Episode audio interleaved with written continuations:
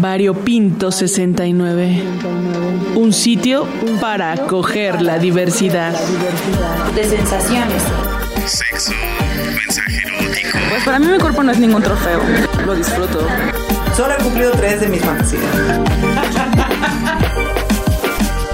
Variopinto 69. Me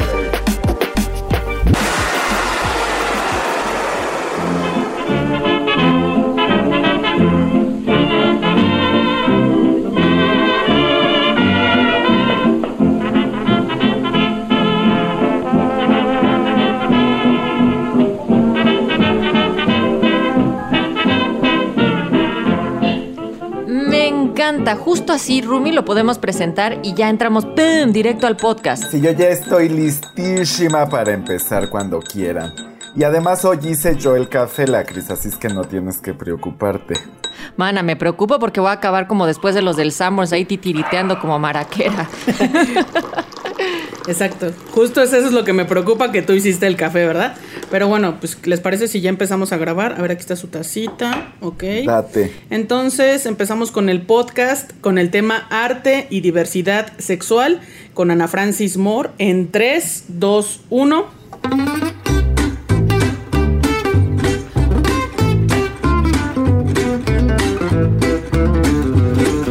Vario escuchas, hemos llegado hasta sus oídos a través de la magia de la radio y del internet, dependiendo de dónde nos estén escuchando. Y hoy quiero empezar de lleno con el tema preguntándoles algo. ¿Ustedes han asistido al cabaret o algún espectáculo por el estilo? ¿Se acercaron a la palabra cabaret tal vez cuando todavía era un insulto o más bien eh, lo han hecho de manera reciente cuando ya existían las reinas chulas? ¿Que qué? ¿Que quién? No, no me digan eso. Ustedes tendrían que haber estado viviendo debajo de una piedra si es que no saben quiénes son. Pero hoy vamos a ahondar más en el tema. Si es que cuéntenos también qué artista les inspira, háganoslo saber a través de nuestras redes y cuáles son esas, mi Rumi precioso. Claro que sí, Natalia Preciosa. Mira, en el Instagram estamos en arroba variopinto.69 y en el Facebook y en el Twitter en arroba variopinto69. También síganos mandando sus WhatsApps al 5512 33 29 15. Y sin mayor preámbulo, le damos la más cordial bienvenida a una invitadaza. Mira, mana, aquí siempre hay desfile de personalidades, que es que son famosas acá, que nombres sí son influencers, pero mm, nuestra invitada del día de hoy no solamente es una mujer de gran trayectoria, toda una artista, sino también es influencer y ha sabido sortear, digamos que todas las generaciones y barreras a través del arte que están haciendo. Estamos hablando de Ana Francis Moore. Bienvenida, querida. ¿Cómo estás? Eh, pues muy contenta de estar aquí. Qué bonita presentación. Así, mira, hasta da gusto venir a tomar cafecito. Es que eres una chida, Ana Francis. O sea, eres cabaretera, eres actriz, feminista, escritora, directora, activista.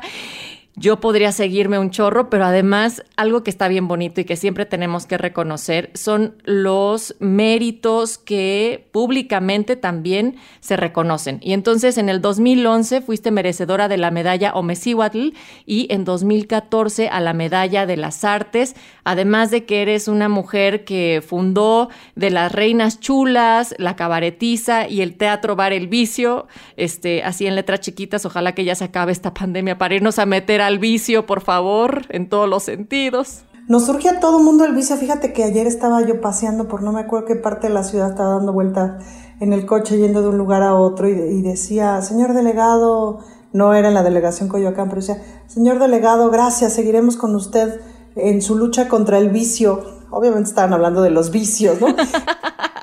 Yo dije, ah, me dolió mi pechito, dije, ay no, espérense. Ay, no, no, no, no, no. Hay buenos vicios. ¿Cómo no? ¿Cómo no? Además, eres autora sexodiversa de obras como El Manual de la Buena Lesbiana 1 y 2, uno en 2007 y el otro en 2013, por la editorial MX. También escribiste Lo que soñé mientras dormías en 2017 que fue editado por la editorial Planeta y específicamente obras para cabaret. ¿Cuántas has escrito?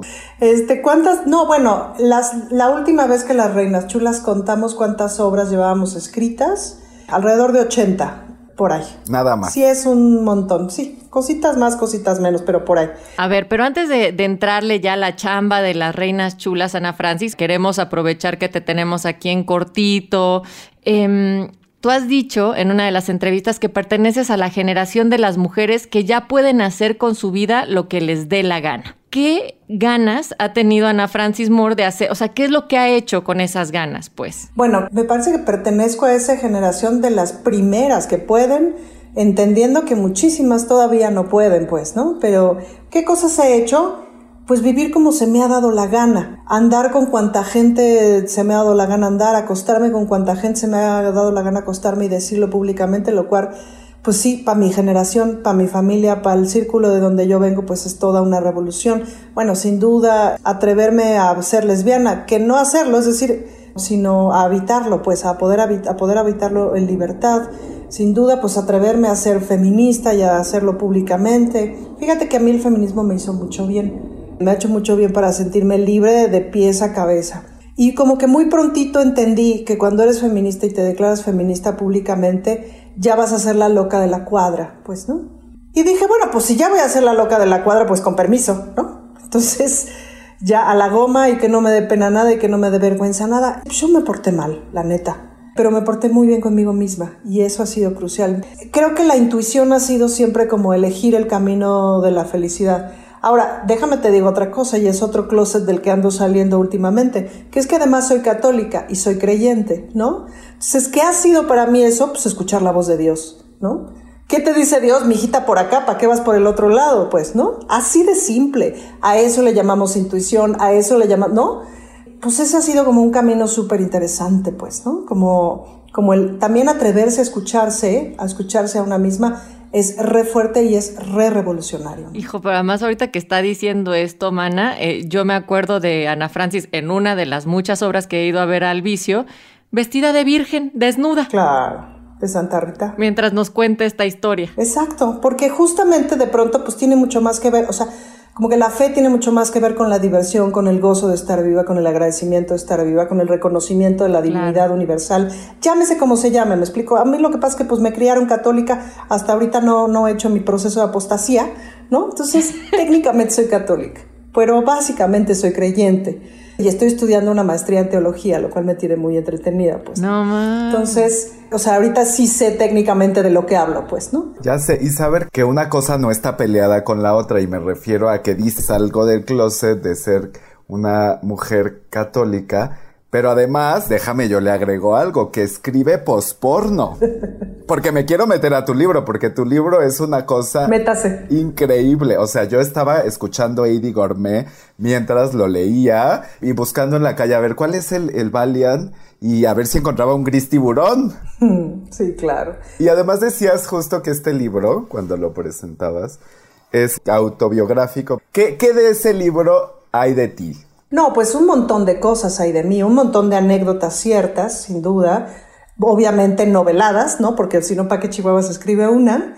Pero sobre todo hay un montón de historias que he ido escuchando de mujeres alrededor del mundo y ahí sí, pues el activismo me ha llevado a escuchar historias alrededor del mundo de mujeres, historias que me han impactado. Y entonces de pronto la historia de una mujer la puse en boca de otra, una historia de una mujer la puse en tal personaje o en otro tal personaje, porque al fin y al cabo lo que haces con la ficción, lo que haces con la narrativa, que es mi universo favorito en este momento, pues es que mezclas todo, pues, ¿no? Metes todo a tu cabeza y a tu corazón y ámonos, te dejas ir como de media para condensar todo en una novela de 230 páginas, que es la de lo que soñé mientras dormías.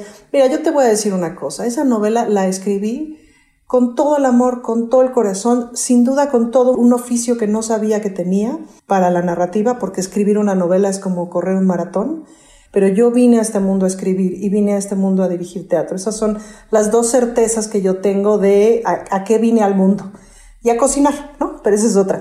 Y pienso también en cuando te das cuenta que es escribir la onda, o sea, que para ti eso es lo que te conduce a ti misma. Se da la oportunidad de escribir para la revista MX estas columnas del Manual de la Buena Lesbiana y me dejo ir como hilo de media. Empezó a ser un ejercicio súper divertido, súper gozoso, que era así como de, lo mejor de mi quincena, ¿no? Escribir esas columnas.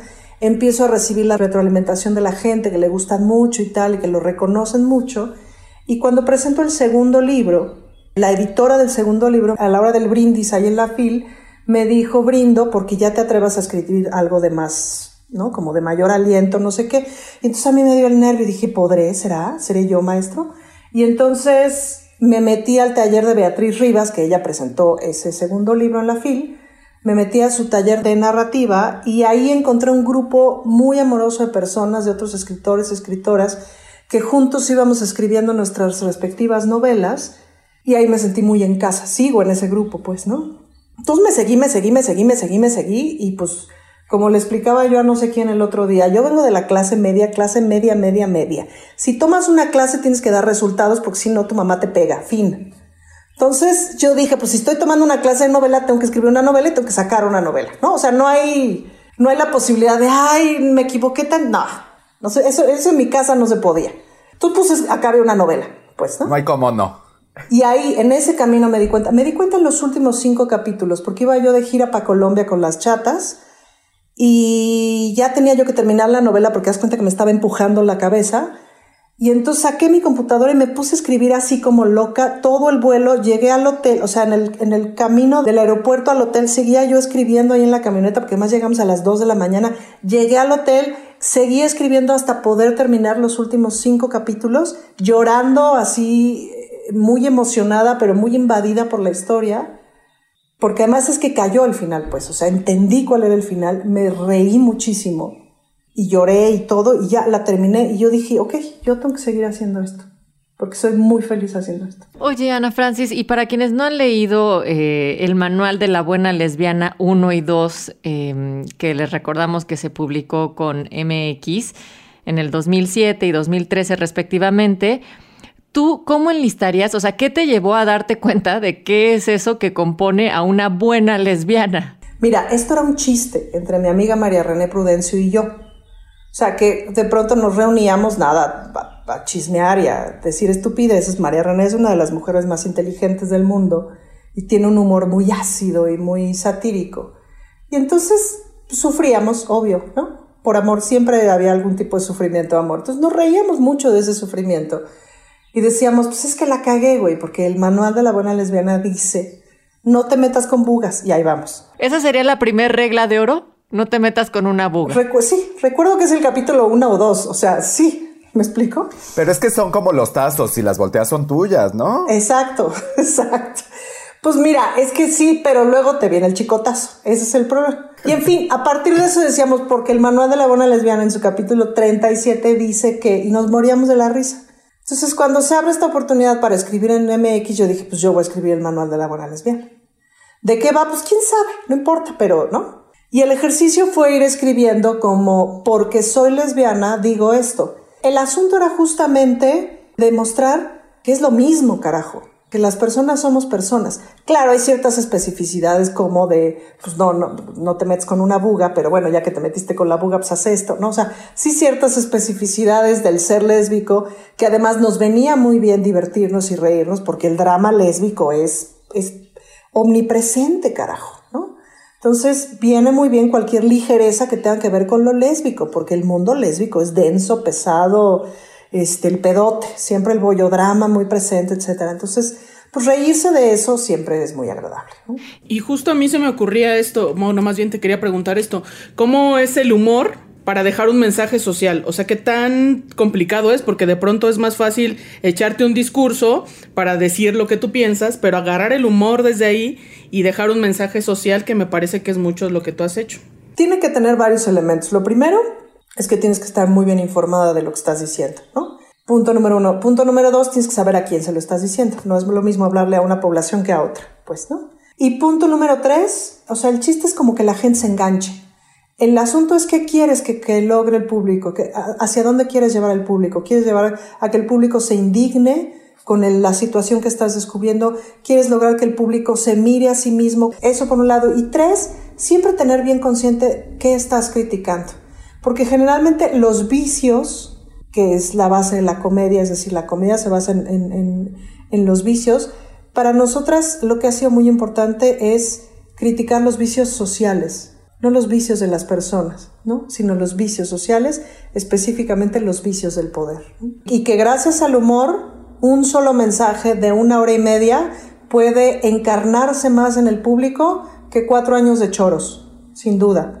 El humor, la escena, el arte son las grandes herramientas para el cambio social porque transforman hacia el interior. Lo que uno tiene que hacer como artista es funcionar de espejo, para que la gente diga, ah, caray, ¿no?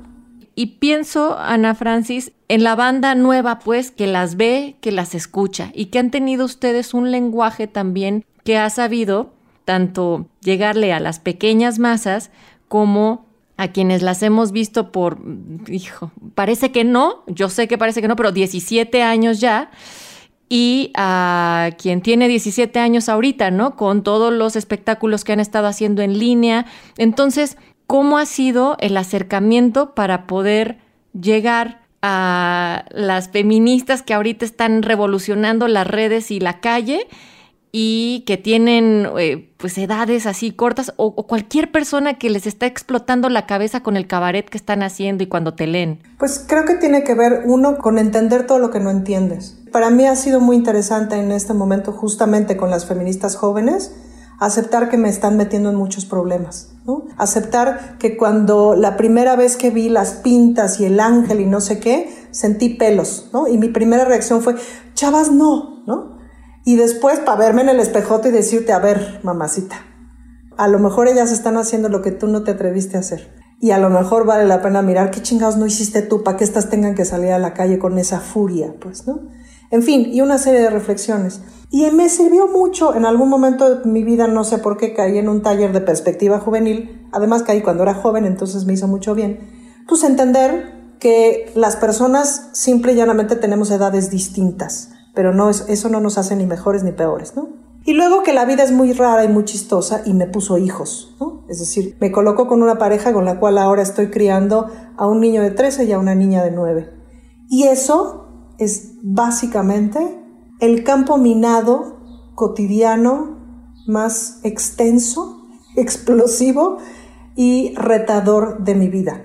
O sea, yo puedo dirigir un espectáculo en el Auditorio Nacional con los ojos cerrados pero saber qué me va a pasar mañana con mis hijos y tener la suficiente, eh, el suficiente espíritu para resolverlo bien, ah, cabrón, eso sí me pone a temblar. Pues, ¿no? Es decir, si entiendes que no entiendes y te colocas desde ahí, me parece que puedes hablar justamente con cualquier público. Oye, pues ya que estás hablando de tu familia y tenemos tan fresco el 14 de febrero, ¿Cómo se relaciona Ana Francis? Digamos, no en tu relación actual. Vámonos a la fantasía. Ana Francis es una mujer monógama, le gusta el poliamor, le gustan las relaciones abiertas. En general he sido bastante poliamor y a veces lo he vivido con mayor dignidad que otras. A veces me ha salido muy bien, he probado como todas las operaciones este, amorosas posibles. La verdad, pues, ¿no? Justo el otro día le decía yo a mi mujer, bendito sea Dios, que no mames todas las cosas que he hecho, porque entonces puedo estar en una pandemia bastante en paz. Me explico, porque si me dicen, güey, ya no vas a probar nunca más, digo, bueno, la neta es que ya probé, puta. y ahorita sí estoy básicamente en monogamia. Entonces ya, güey, o sea, tengo una, tengo una pareja y dos hijos, no mames, eso ya es suficiente entretenimiento, ¿no? Y sí creo, fíjate, también que hay cosas que a mi generación ya, ya no se pudo, güey. O sea, ya no las entendimos. y sí pienso, ¿no? Ojalá que la chaviza tengan maneras de vivir. Mira, yo ya rompí con muchos cánones. Ya.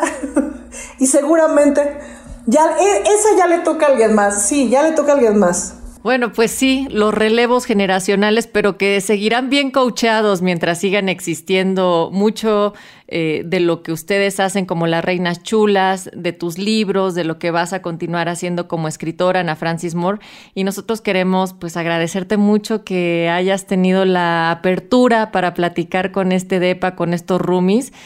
Y nos gustaría que nos contaras en qué estás trabajando ahorita y ¿con qué te gustaría despedirte de toda la bandita que nos está escuchando, toda la bandita variopinta? A ver, de las cosas que estamos haciendo, el 20 de febrero estrenamos Sepa la Bola, la vacuna de la Sepa con C. Sepa la Bola, la vacuna de las reinas chulas. Un poquito de buen humor para esta etapa pandémica que nos toca vivir por Cabaret Zoom.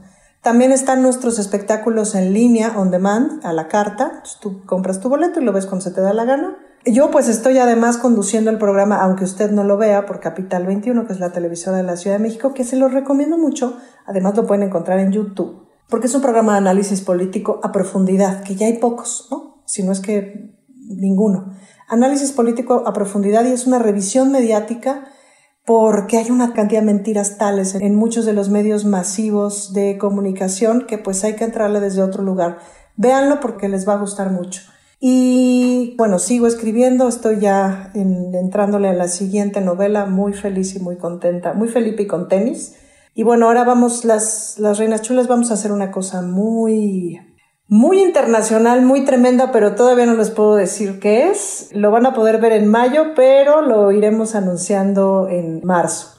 Oh. Con todo gusto. Se las apliqué. Mm, No, no la aplicó, mana. Así de. eh, pero no. Sí, pero no. Ay, pues muchas gracias. Es un agasajo, como siempre, hablar contigo, escucharte, verte cantando. Pero pues se nos acabó el tiempo. Muchas gracias. Pero este es tu departamento de confianza donde puedes regresar cuando quieras y pues te estaremos molestando. Ah, claro. Y sabes que además un día la vamos a invitar para hablar de hijes. No, no Ah, manchen. O sea, o sea ¿qué, ¿qué pasa ahí, no? O sea, ¿y cómo se le hace? Educación feminista y todo. No manchen. Ahí es donde está el futuro de la humanidad. ¿Entiendes ese pedo y entendiste lo que sea, güey? Ajá, ¿y cómo hacerle? Pues, o sea, dentro de las familias también diversas. Entonces, Ana, tienes una cita con nosotros de vuelta, no te escapas, no te soltamos tan fácil y mucho éxito en todo lo que están haciendo. Un abrazo bien fuerte y mucha calidez durante esta etapa que todavía nos falta. Muchísimas gracias. Encantada de estar con ustedes.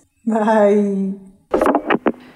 Ay, muchachos, pues mientras estábamos metidas en la plática, también me puse a buscar tantita música de cabaret, ¿verdad? Fue en un cabaret donde te encontré bailando. No, mana, espérate, mejor deja que nos diga qué canción va a poner. Y les traigo esta, que está interpretada por una de nuestras grandes cabareteras, ¿verdad? Que es Astrid Haddad, Diosa. ¿verdad? Y se llama Como si fuera un calcetín. Y no estoy hablando del café de Alex, sino de que así se llama la canción. Como si fuera un calcetín, ¡Súbele a la radio! me pisas todo el día. En el suelo me traes, arrastrada por tu amor. Como si fuera un calcetín. Ay, tírame cuando esté rota. Que en las cosas del amor, que en las cosas del amor no hay manera de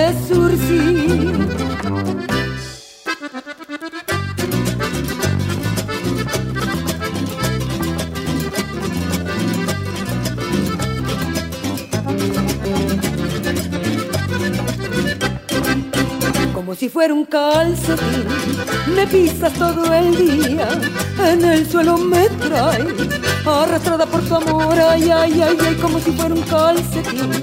Ay, tírame cuando esté rota, que en las cosas del amor, que en las cosas del amor, no hay manera de surcir.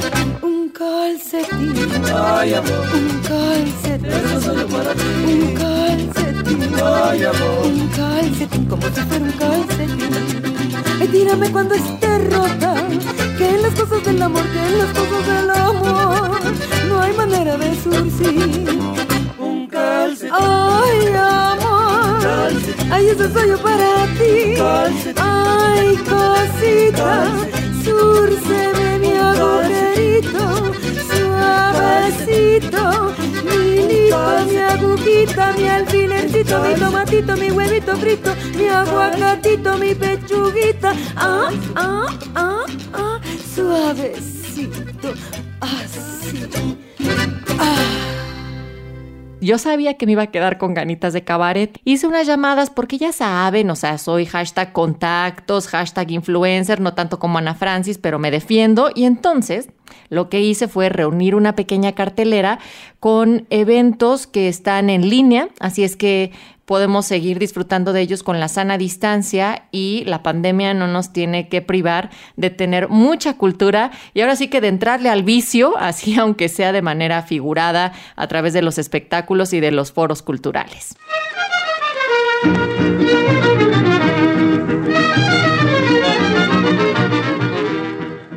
Mi nombre es Jesús Giles y quiero invitarles a La Cancionera Digital, coloquio ficcional sobre la ranchera y el género. Se trata de un webinar sobre la relación entre la música mexicana y el modelo del macho mexicano para discernir cómo la identidad nacional fue fincada en el siglo XX en este país bajo la condición de una masculinidad sexista. En este coloquio ficcional contaremos con la participación del Dr. Oscar Lewis Jr.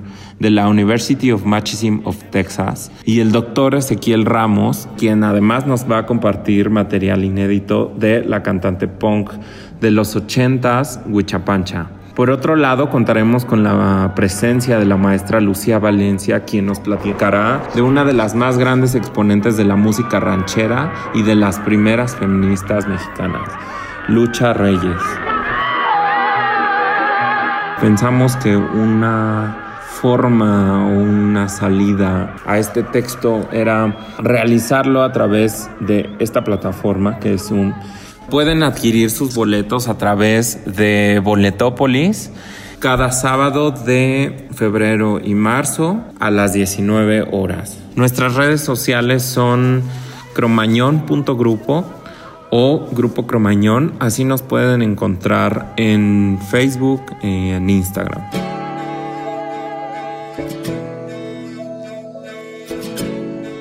Mi nombre es Edgar Fernando Martínez, soy actor de la obra Mi Primera Cita LGBT y bueno, vengo a invitarlos para que no se pierdan esta puesta en escena, digo ahorita completamente en línea. Habla de dos personas que jamás han tenido una cita y entonces por la presión de la familia, de los amigos, pues les organizan una y pues aceptan, ¿no? Nos enfrentamos con esta serie de, de situaciones cómicas y estas preguntas que nos pasan a todos en una primera cita, ¿no? Empezando por el, híjole, ¿le voy a gustar?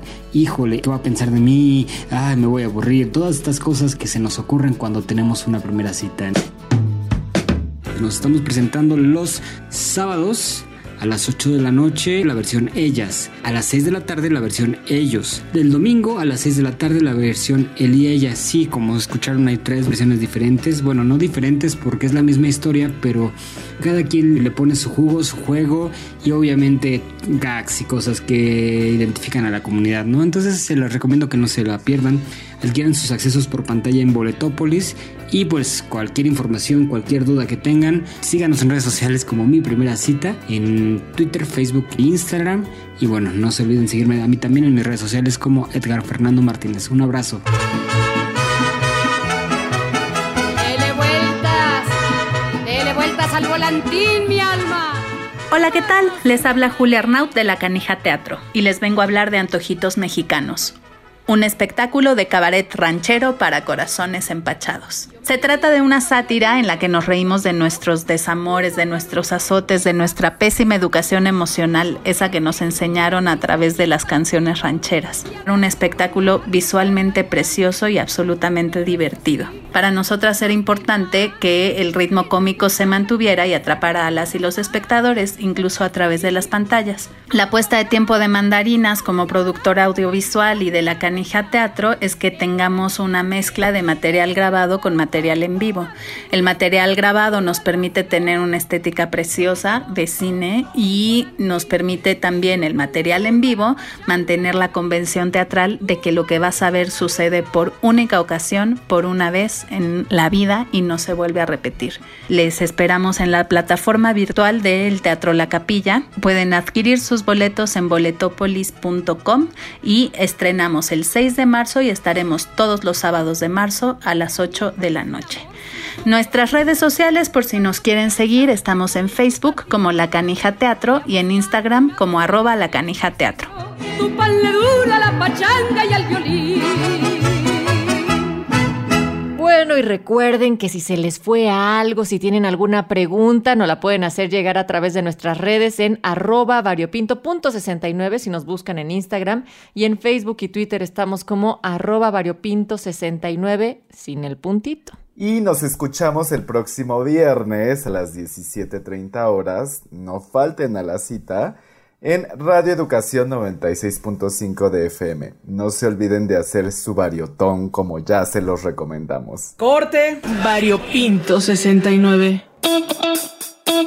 Gracias por acompañarnos en el departamento de Variopinto 69. Se despiden tus roomies de confianza, Jesús Pelayo, Juan Ramírez, Mónica Salcedo, Natalia Luna, Víctor Castellanos y los vecinos bulleristas, Luis Luna, Antonio Fernández y Arturo Mendoza. ¿Puedo pasar? Y la casera Lourdes Mugenburg.